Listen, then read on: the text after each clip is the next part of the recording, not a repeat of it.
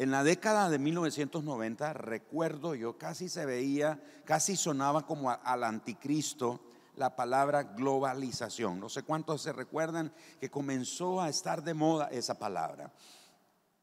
En círculos cristianos, esa palabra era casi satánica. Porque decían la globalización, uy, eso es al anticristo, eso es este, del demonio, eso es del infierno, eso no es de Dios, etcétera, etcétera.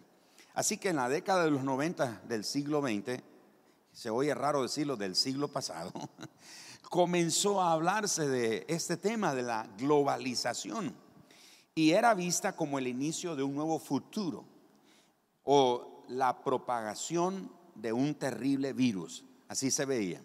Unos lo veían como la apertura de un nuevo futuro, pero otros lo veían como la propagación de un virus terrible. Como dije, llegaron hasta satanizarlo.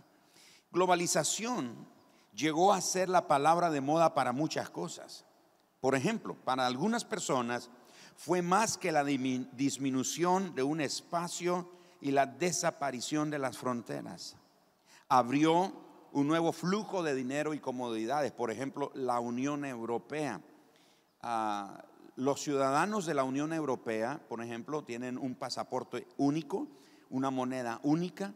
De hecho, son 10 naciones y algunos han hablado que esos son los 10 cuernos que habla el Apocalipsis. Y, como le digo, muchas cosas así bien, bien satanizadas. Pero yo no quiero hablar propiamente de eso. Pero sí quiero mencionar que eso era parte de la globalización. Para otros, la globalización fue una señal de una creciente interdependencia de los pueblos del mundo a través de la disponibilidad de recursos que estaban comunes para todos ellos. Fue en ese entonces cuando comenzó, especialmente ah, para nosotros de este lado de América Latina, comenzó a oírse el asunto de la Internet. Yo me acuerdo que cuando la internet comenzó a usarse aquí en nuestra región, era como hacer una llamada telefónica. Uno se conectaba literalmente a la línea telefónica y, y, se oía un ruido ahí, yo no sé cuántos se acuerdan de eso, ¿verdad? Un ruido, parecía que estaba ocurriendo quién sabe qué, hay una liberación demoníaca entre el teléfono y la línea, ¿verdad? Porque se oía aquello. Interesante. Pero era precisamente eso, era la disponibilidad de recursos que comenzaban a, estar disponibles a la comunidad global. Y la Internet vino en ese punto a facilitar muchas cosas. Por ejemplo, comenzó el correo electrónico. Yo me recuerdo que mi mamá, les he contado, mi mamá adoptiva, ah, eh, trabajaba por, por, tiempos en Estados Unidos y venía a Nicaragua y así. Bueno, entonces algunas veces yo tenía que ir a llamarla por teléfono, me acuerdo al edificio ahí en, de telecomunicaciones y hacer una llamada y hablar con ella y aprovechaba para enviarle una carta. La depositaba en el correo, en el buzón y le llegaba como dos o tres meses después a ella. Y después ella escribía y después de otro tiempo llegaba. La globalización con la internet, por ejemplo, hizo que hiciéramos el correo electrónico, era un asunto de minutos cuando llegaba un, un correo. Y ahora las cosas son mucho más fáciles. Ahora tenemos estos equipos, hacemos una videollamada, cualquier persona puede estar en cualquier parte del mundo y nos hace una videollamada y nosotros decimos, wow, es increíble. En ese tiempo, cuando se comenzó a hablar de la globalización, hablar de estas cosas se veía como futurista. ¿Cómo se llamaba aquella caricatura? Los supersónicos. ¿Se acuerdan de los supersónicos? ¿Cuántos vieron los supersónicos? Los supersónicos nos profetizaban del futuro. ¿No es cierto? Y veíamos que tocaban una pantalla y hablaban al otro lado. Y esas cosas ni siquiera uno las imaginaba que iban a suceder. Ahora están aquí. Todo eso es parte de la globalización. Así que para otros la globalización, la sola idea de moverse hacia una comunidad global le resultó aterrador. Incluso para algunos fue amenazador, ya que la globalización anunciaba la llegada de un nuevo modelo y de un nuevo orden de vida. Lo que algunos han llamado un nuevo orden mundial. Sin embargo, yo quiero decirles hoy que la globalización no es una palabra que inventaron los hombres. Vamos a ver hoy, a la luz de las escrituras, que Dios siempre ha tenido una visión global. O sea, la globalización no la inventaron los hombres. Ese asunto de ver el mundo, de hecho, cuando comenzó a circular y a todo el, eh, el ambiente y cultura de Internet, se hablaba de la aldea global. ¿Se acuerdan esos términos que se usaban mucho? La aldea global. O sea, ya no éramos el mundo, ahora éramos una aldea. O sea, como que la globalización redujo muchas cosas. Pero vamos a ver que Dios tiene una visión global. De manera que si la iglesia local, cada iglesia local y la iglesia como institución del Señor, debe tener la misma visión de Dios. Sin embargo, la decisión es nuestra. Es nuestra decisión que podamos o decidir escondernos bajo el manto de lo local o podemos conectarnos a lo que Dios está haciendo alrededor del mundo. Es nuestra decisión. Si nos quedamos escondidos bajo el manto de lo local, no, mejor quedémonos aquí, no nos metamos a esas cosas. Uy, no, eso, eso es raro, eso es del diablo, e, eso es del infierno, eso es pecado, eso no le agrada a Dios. Mejor quedémonos aquí, es mejor lo viejo conocido que lo nuevo por conocer. Podemos tomar una postura como esa o tomamos la decisión de conectarnos a lo que Dios está haciendo alrededor del mundo. Por supuesto, para que ocurra el impacto local, global, tiene que comenzar en lo local. Tiene que comenzar a ocurrir un impacto local. Tiene que comenzar a ocurrir un impacto del reino de Dios, de los principios del reino de Dios, de la cultura del reino de Dios de manera local. Y debe de comenzar de manera personal. Porque la iglesia opera así. La iglesia como el cuerpo de Cristo opera personalmente, porque cada uno de nosotros somos la iglesia, ¿no es cierto? Cada uno de nosotros, lo vimos el mes pasado hablando de somos iglesia, somos piedras vivas, somos la iglesia, es el edificio de vidas transformadas por la revelación de quién es Jesús y lo que Él ha hecho. Entonces la iglesia somos personas, pero la iglesia somos corporativamente ese grupo de personas que llamamos creyentes, hermanos, cristianos, etc. Así que la iglesia opera lo personalmente y de manera corporativa. Así que el impacto del reino de Dios, de su cultura, sus principios, sus valores, etc., tiene que comenzar primero en nuestra vida personal y luego se debe experimentar de manera corporativa en cada congregación local. De hecho, todo inicia de esa manera. Todo comienza en lo local y después va a lo global. Por ejemplo, aunque de manera negativa, pero cabe ahora poner este ejemplo, la pandemia. ¿Dónde comenzó la pandemia? En una ciudad en China. Comenzó de manera como local y luego se convirtió en algo global. Así es el reino de Dios. El reino de Dios tiene que comenzar en lo local, en mí, y después afectar a los que están a mi derredor. Eso tiene que ver con local. Pero luego tiene que afectar a los que están más allá de nosotros, más allá de las cuatro paredes de nuestros edificios. Tiene que ver con el impacto entonces del reino de Dios en nuestra vida. Hay tres preguntas que nos pueden ayudar a captar mejor este panorama. La primera de ellas, ¿Por qué debemos cambiar? ¿Por qué debemos ampliar la perspectiva local por una global? ¿Por qué tenemos que hacer eso? Lo repito, ¿por qué debo de cambiar? ¿Por qué debo de ampliar la perspectiva local por una global? Hay cinco razones. La primera de ellas, porque hoy tenemos la oportunidad de avanzar el reino de Dios como nunca. ayer estábamos hablando ahí con Ana Luz y Francisco y, y el resto de mi familia en la mesa. Estábamos en una boda y hablábamos de eso, de las redes sociales, del impacto, de dar a conocer, etc. Hoy más que nunca tenemos la oportunidad de avanzar el reino de Dios. Estamos aquí ahora eh, reunidos, pero hay mucha gente que nos está viendo en sus casas, aquí en el país, pero en otras partes del mundo también, en este mismo instante. Posteriormente lo ven en reprise, la gente entra y ve el video en otras partes del mundo. Antes no podíamos hacer eso, pero ahora tenemos la oportunidad de avanzar el reino de Dios como nunca antes.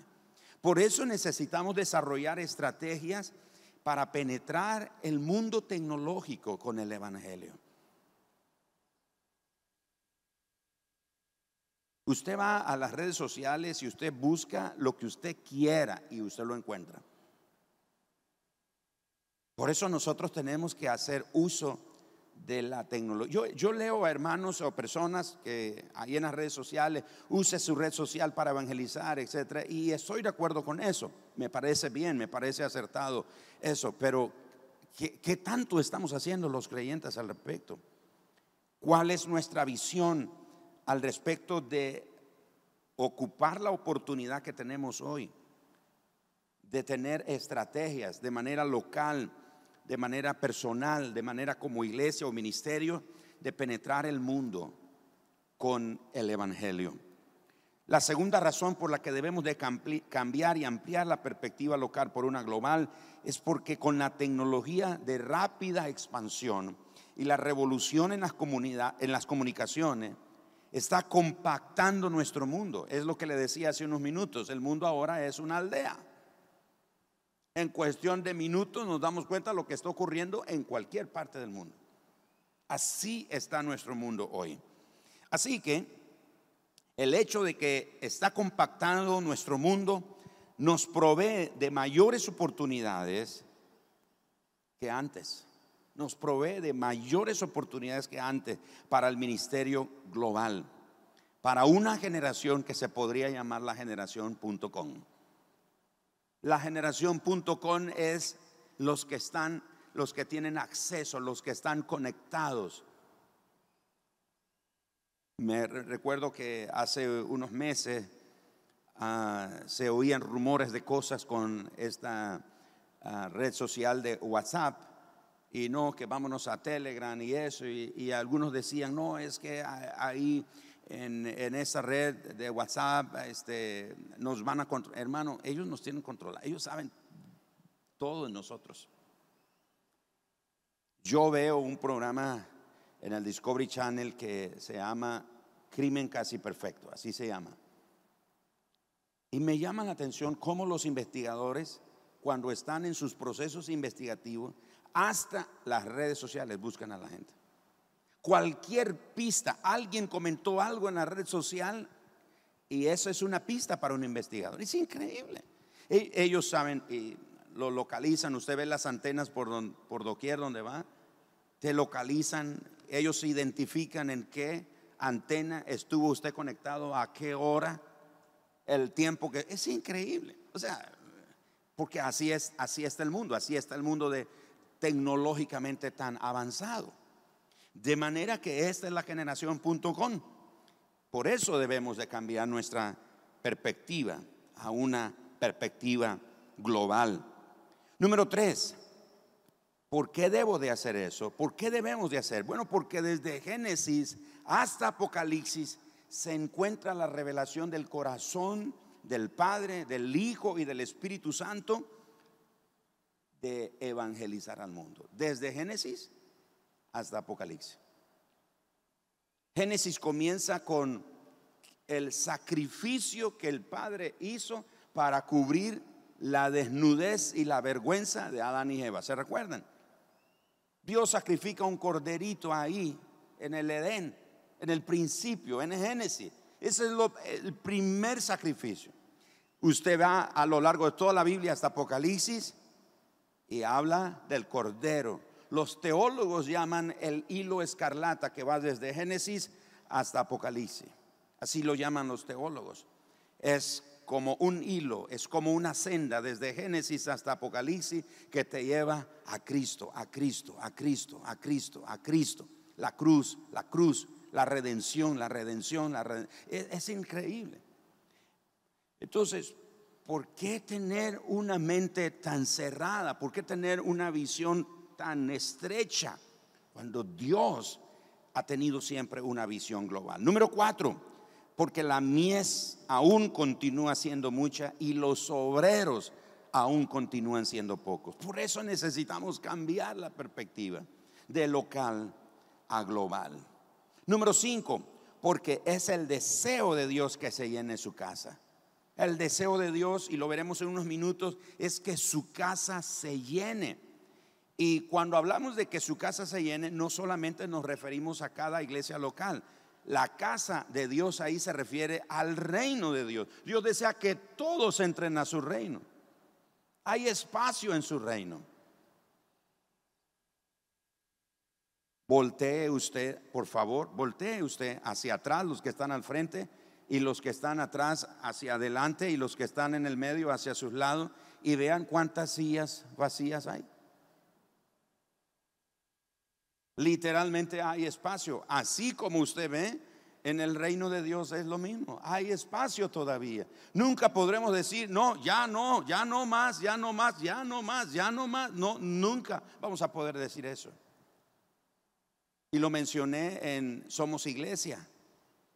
En el 2013 se dio a conocer una estadística de que desde ese año hasta la fecha la asistencia a las congregaciones ha disminuido considerablemente y cada año disminuye más. Sin embargo, Dios sigue diciendo que se llene mi casa. Aún Dios anhela eso, que se llene su casa. Y número cinco, porque el deseo de Dios de que se llene su casa, bueno, ya lo dije, ¿verdad? Que, que se llene su casa porque aún hay lugar en ella. Así que esas son al menos cinco razones justificables, correctas, y podemos encontrar muchas más por las que debemos de cambiar la, la perspectiva, debemos de ampliar nuestra perspectiva de operar localmente, solamente de manera local, pero debemos de tener una visión global. La segunda pregunta, ¿cómo podemos lograr un impacto que va desde lo local hasta lo global? ¿Cómo hacemos? Y dice, ok, pastor, entiendo que debo de dejar de, de ser local y no es que nos vamos a ir a otro lado, a otro mundo, a otro país, no necesariamente. Pero yo puedo operar localmente, pero con una visión, con una actitud, con una mentalidad global, con un entendimiento que Dios es un Dios global y que Dios está esperando que, lo que, que nuestra influencia y nuestro impacto vaya más allá del ladrillo en el que permanecemos. Dios desea que vaya más allá. Entonces, ¿cómo podemos lograr ese impacto que va desde local, lo local hasta lo global? Número uno, desarrollando en todo lo que hacemos una mentalidad global, aunque inicie localmente. En todo lo que hacemos debemos de desarrollar una mentalidad global. ¿Qué quiere decir eso? Quiere decir que lo que planeamos, lo que hacemos, cómo puede influenciar, cómo puede tocar la vida de la comunidad y la vida de los que están más allá de nuestras cuatro paredes. Hay que desarrollar entonces en todo, nuestros grupos, nuestros ministerios, a nuestros negocios, nuestras empresas, nuestras relaciones, todo, todo debemos de desarrollar una mentalidad global. No sé si a usted le pasa lo mismo que a mí, especialmente conduciendo en la ciudad. ¿No es cierto que le salen unos conductores a veces en la calle que hacen unas cosas y uno da gana de bajarse de la cruz y darle con la cruz a esos individuos. A ver, ¿a cuántos les pasa eso? Espero que no solo yo, si no, pues oren por mí. yo les debo confesar que a, menudo me pasa. Y tengo que confesarles también que no es a menudo que tengo este pensamiento. ¿Cuál pensamiento? A veces pienso, bueno, podría ser un potencial miembro de la iglesia.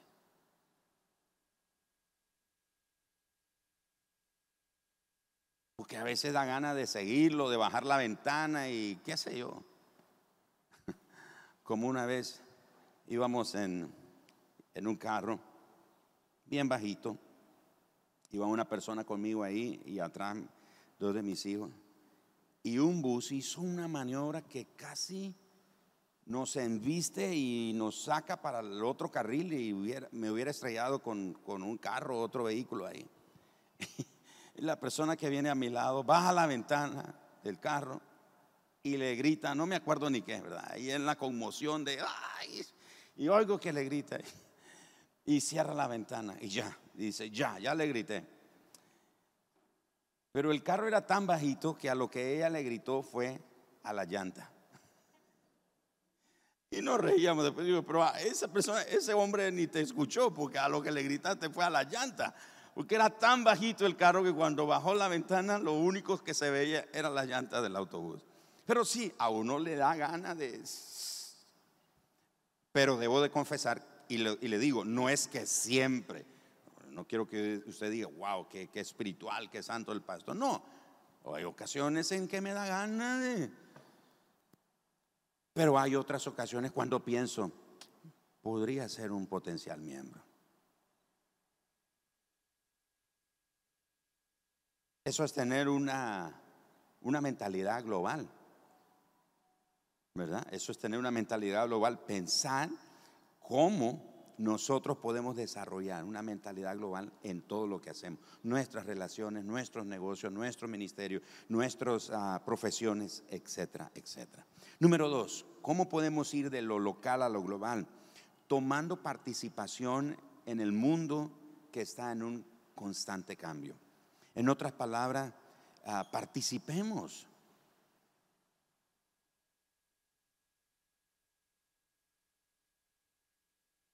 Ustedes saben que ¿qué es la oscuridad? Y pueden haber muchas definiciones bíblicas, teológicas, todas, de muchos muchas categorías de definiciones. Pero hermanos, la oscuridad no es más que la ausencia de la luz.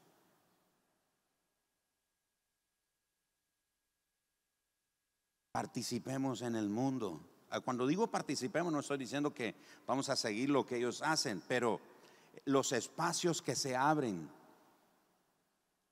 ocupémoslos. Porque si nosotros no los ocupamos, los va a ocupar otra persona. Por ejemplo, el pastor Eden y el pastor Emma que desarrollan el ministerio Amber, que tiene que ver con el quebrantamiento sexual. Si ellos no hablan de eso, cómo las personas pueden ser restauradas, otras voces se van a levantar y van a decir lo contrario. Van a, condenar a la gente, van a sumir a la gente en temor, en esclavitud, en vergüenza, cuando el Señor quiere libertarlo. me estoy explicando, hermano? Cuando digo que participemos en el mundo, es decir, ocupemos los espacios. No nos quedemos tímidamente viendo que otros hacen uso de espacios para promover el odio, la venganza, el aborto, la homosexualidad, el lesbianismo y la lista puede continuar. Así que en esa forma nosotros podemos cambiar esa o comenzar un impacto que va desde lo, local a lo global. Número tres, reconociendo el panorama más grande y amplio de lo que significa ser una iglesia local, pero con una mentalidad global. Es decir, hay que reconocer el panorama, el panorama grande y amplio. Leí el otro día en, un libro del pastor Mark Batterson, dice, nos perdemos el bosque por ver un árbol. ¿Cómo es eso? Es decir, por enfocarnos en un solo árbol, nos perdemos de todo el bosque. No podemos tener un panorama más amplio de todo el bosque, porque solo nos enfocamos en un árbol. Por eso necesitamos reconocer el panorama más grande y más amplio. Número cuatro, podemos ir de lo local a lo global, transformando las congregaciones locales en comunidades de creyentes globales. ¿Qué impacto sería el de esta congregación y el de cada congregación en nuestras comunidades? Que cada creyente se convierta en un creyente con una mentalidad global. Lo que me compartías ayer de lo que estás haciendo, esa es una oportunidad increíble de ser un creyente global en su profesión, en su área, en lo que usted se mueve, en lo que usted se desarrolla. Todo. Usted no tiene que ser un predicador, no tiene que estar en un púlpito. Como le dije a un hombre de negocio recientemente, su púlpito es su oficina. Sus ovejas, su congregación son sus clientes y sus empleados. Usted es pastor en esa área. Sea un pastor en el área en la que usted se mueve con mentalidad global.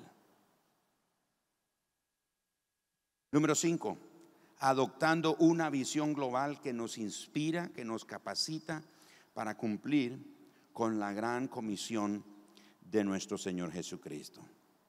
Así que debemos aceptar el hecho de que alcanzar el mundo para Jesucristo, escuche, no depende si tenemos o no los recursos adecuados, depende de nuestro compromiso con Jesucristo y su reino. Depende de ese compromiso con el Señor y está limitado solamente por nuestra falta de visión. Porque a veces decimos, ay, es que si tuviéramos, si tuviéramos, si es que no tenemos aquello, es que no tenemos, nos hace falta aquello y lo otro. El hermano Orlando y el hermano Astrid se ven de acordar cuando nos invitaron, ¿se acuerdan? A un canal de televisión allá en un país, en un país, en una ciudad en el norte del país, ¿se recuerdan? Y, yo allá y les dije a ellos, vamos, acompáñenme y nos vamos a la ciudad ahí, al canal de televisión. Pues yo me estoy imaginando, pues un estudio de televisión, me dicen canal de televisión, yo estoy esperando un estudio de televisión.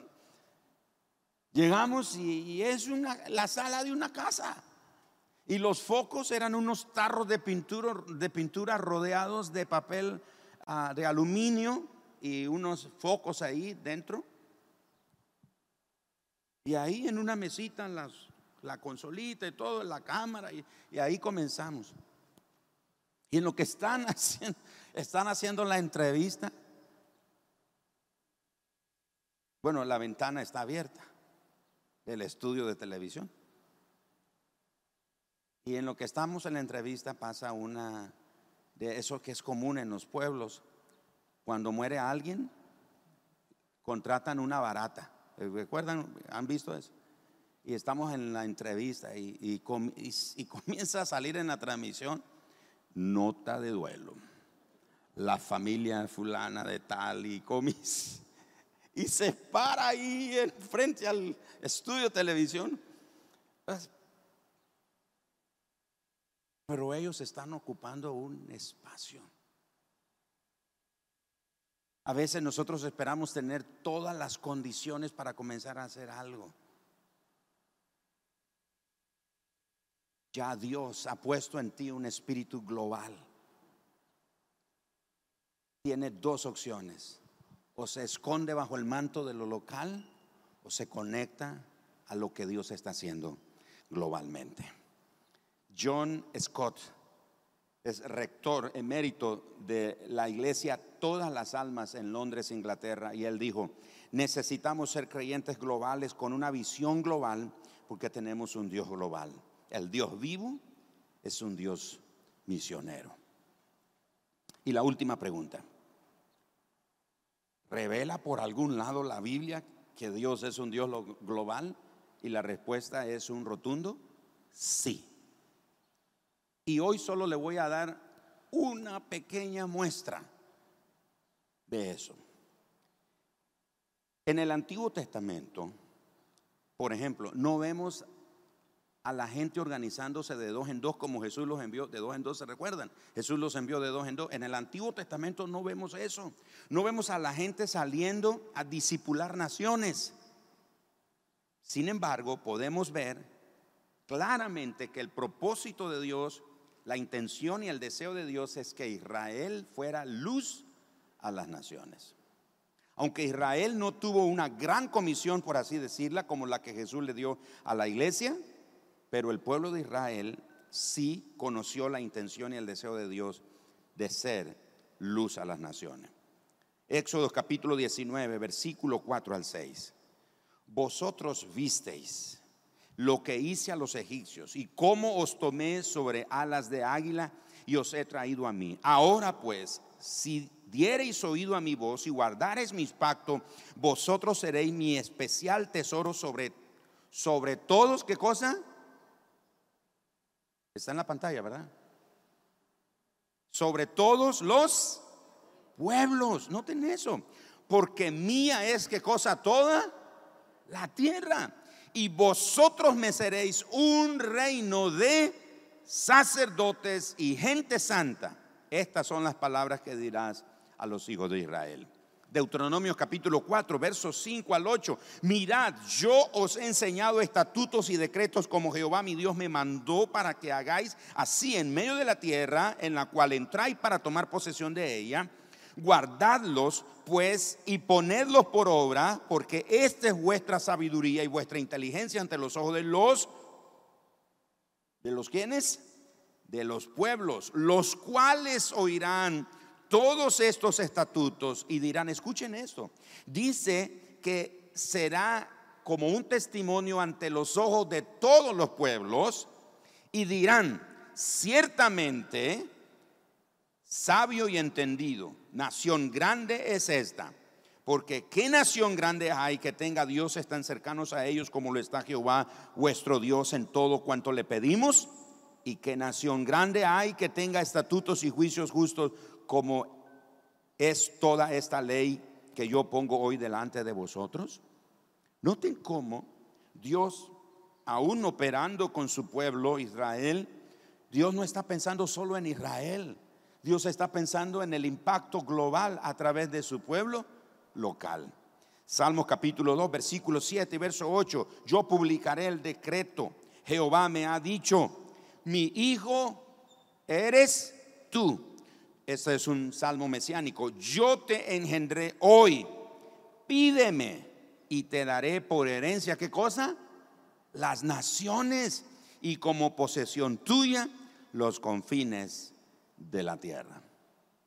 Isaías capítulo 56, versos 4 al 7, porque así dijo Jehová, a los eunucos que guardan mis días de reposo y escojan lo que yo quiero y abracen mi pacto, yo les daré escuchen, lugar en mi casa y dentro de mis muros, y nombre mejor que el de hijos e hijas. Nombre perpetuo les daré que nunca perecerá y a los hijos de los extranjeros que sigan a Jehová para servirle y que amen el nombre de Jehová para ser su siervo. A todos los que guarden el día de reposo para no profanarlo y abracen mi pacto, verso 7, yo los llevaré a mi santo monte y los recrearé en mi casa de oración.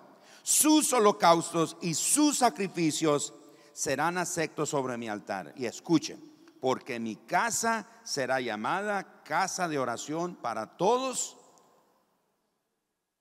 No los escuché para todos los pueblos.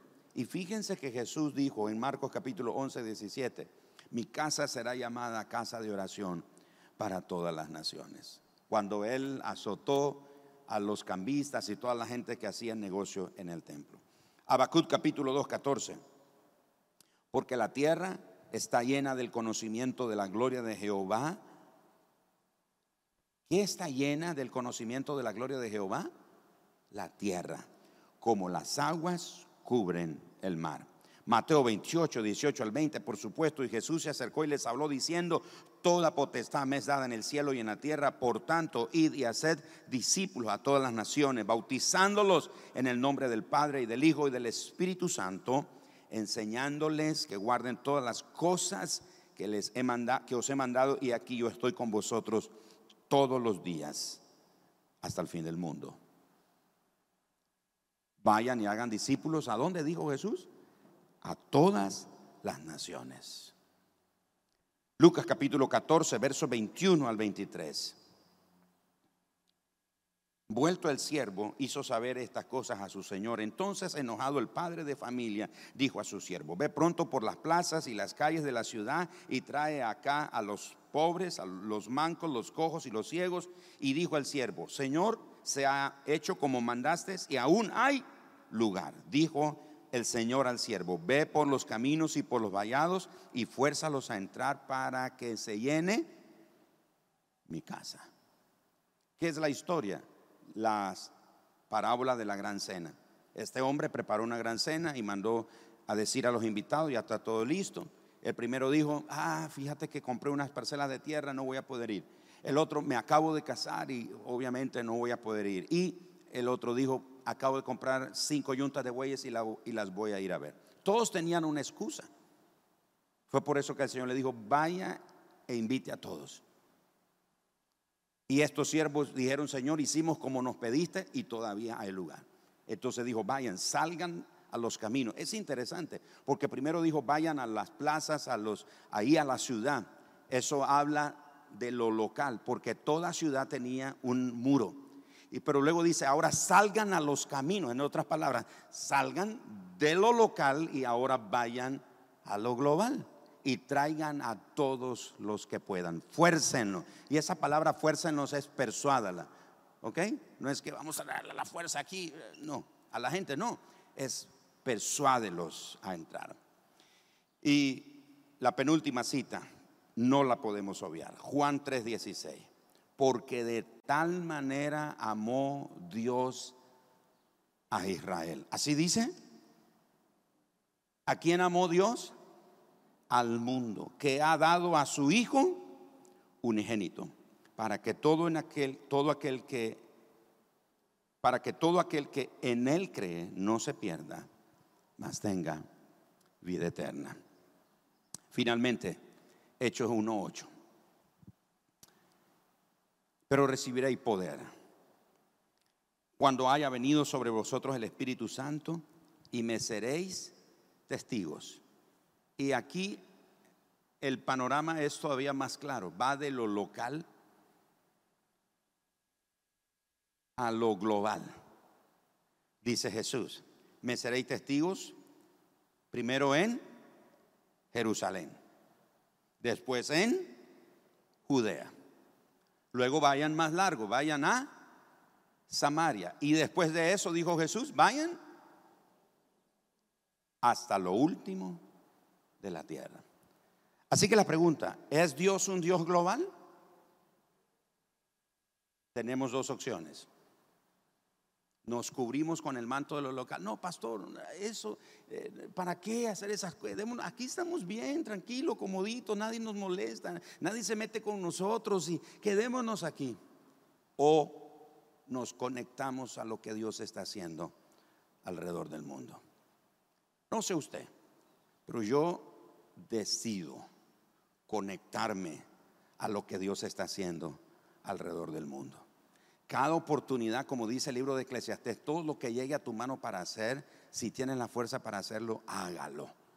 Toda oportunidad que llegue a mí de extender el reino, de equipar el cuerpo, de ministrar a la iglesia, de animar a otros, de equipar a otros. Toda oportunidad que venga a mí, la voy a tomar. ¿Por qué? Porque yo quiero unirme a lo que Dios está haciendo globalmente. No quiero quedarme encerrado en cuatro paredes. No quiero quedarme ahí paralizado y pensando, ¿qué estará ocurriendo allá? Dios está en busca de creyentes globales. ¿Qué decide ser usted hoy? ¿Uno que se esconde en lo local o uno que se suma a lo que Dios está haciendo. Y le puedo, puedo pasar el resto del día dándole más citas bíblicas que hablan que Dios es un Dios que no solo piensa localmente, es un Dios que piensa globalmente. De hecho, hoy nosotros estamos aquí en la fe, en el Evangelio, gracias a la visión global de Dios. Vamos a tomar la cena del Señor como un recordatorio de lo que el Señor Jesús hizo por nosotros. Cuando tome la cena del Señor esta mañana, yo quiero que piense en, la, en lo global. de su Padre. Qué terrible hubiera sido que ese Juan 3:16 dijera, porque de tal manera amó Dios a Israel. ¿No cree hermano Dayton que eso hubiera sido triste? Que se leyera, porque de tal manera Dios amó a Israel y envió a su Hijo. Nosotros estaríamos viendo de lejos lo que está sucediendo. Pero miren qué grande es el amor de Dios. Miren qué maravillosa la gracia del Señor que Dios nos tomó en cuenta. Dios nos llamó, Dios ha confiado en nosotros. Dios está emocionado de contar con nosotros para hacer avanzar su reino en este mundo. Recuerde que la tiniebla no es más que la ausencia de luz. Si usted como yo, usted y yo como luz del mundo, nos apagamos, nos escondemos. Y de hecho Jesús dijo ahí en Mateo, cuando habla que somos la luz del mundo, dijo Jesús, vamos a suponer que esta es una lámpara, dijo Jesús, una lámpara no se mete debajo de un mueble, no se esconde. Pero muchos hemos estado escondidos, mucho pueblo de Dios hemos estado escondidos ahí. Y por estar escondido en lo local, otros han avanzado en lo global. Ustedes saben, no sé cuántos de ustedes saben, que se estima que el movimiento religioso de más rápido crecimiento en el mundo no es el cristianismo, es el Islam. Y allá, por una de las rotondas de nuestra, de nuestra ciudad capital, hay una, ¿cómo le llaman? Una mezquita. Ya están aquí ellos. Están por todas partes del mundo. Están en Estados Unidos. En muchas partes del mundo. Nos hemos confiado de que el evangelio, el cristianismo es, lo que crece más rápido. No, hermano. El Islam está creciendo más rápido. ¿Sabe por qué? Porque los cristianos nos hemos encerrado en lo local. Hemos abortado, hemos votado la visión global que Dios tiene. Yo quiero unirme yo quiero conectarme a lo que Dios está haciendo alrededor del mundo. Yo quiero ser parte, yo quiero ser parte de esa generación. Yo no me quiero quedar ahí apartado, aislado, viendo que otros están haciendo un impacto negativo en el mundo, en la sociedad. Yo quiero ser parte de lo que Dios está haciendo. Pero ahora los invito a que adoremos al Señor porque Él, por su visión global, hoy somos de la familia de Dios. ¿Cuántos dan gracias a Dios por eso? Pero de nuevo, hermano, el Señor no vino a la cruz para liberarnos del infierno. No, eso, no, el Señor Jesús vino para que anunciemos las virtudes de Él a todos que caminan en la oscuridad. Por favor, en pie todos. Padre, esta hermosa mañana te damos gracias por la palabra que nos exhorta a pensar como tú. Eres un Dios global, un Dios global, un Dios global que no se detiene, está trabajando a pesar de la maldad, a pesar de la injusticia, a pesar de la opresión, a pesar del quebranto, a pesar de la pobreza, a pesar de la ignominia, a pesar, Señor, de eh, el dolor, a pesar de la pobreza, a pesar de la hambruna, a pesar de todas las cosas terribles que por causa del pecado ocurren en el mundo, tú no has dejado de avanzar, no has dejado de trabajar. Tu Hijo Jesús lo dijo, mi Padre trabaja hasta hoy mi Padre sigue trabajando. Señor, queremos unirnos a lo que tú estás haciendo. Vamos a conectarnos a lo que estás haciendo. Vamos a cambiar nuestra mentalidad local por una mentalidad global. Vamos a hacer negocios, vamos a hacer eh, profesión, vamos a hacer empresa, vamos a ser eh, eh, profesionales, vamos a ser estudiantes, vamos a hacer relaciones, vamos a hacer ministerios con una mentalidad global. Pero esta noche o esta tarde, esta mañana aquí, Señor, queremos detenernos un momento y adorarte. Porque por, por tu visión global nos alcanzaste con tu amor. Nos alcanzaste con tu amor. Porque le dijiste a tus discípulos, vayan a Jerusalén, vayan a Judea, vayan a Samaria y hasta lo último de la tierra. Vayan hasta lo último de la tierra. Hasta donde nos encontramos, ahí nos alcanzó tu amor. Y Padre, esta mañana queremos darte gracias. Queremos adorarte por lo que tú eres, por lo que tú haces, por la visión que tú tienes. Y ahora, Señor, recibe la adoración, la gratitud y la devoción de estos creyentes que te aman y te adoran porque eres un Dios global.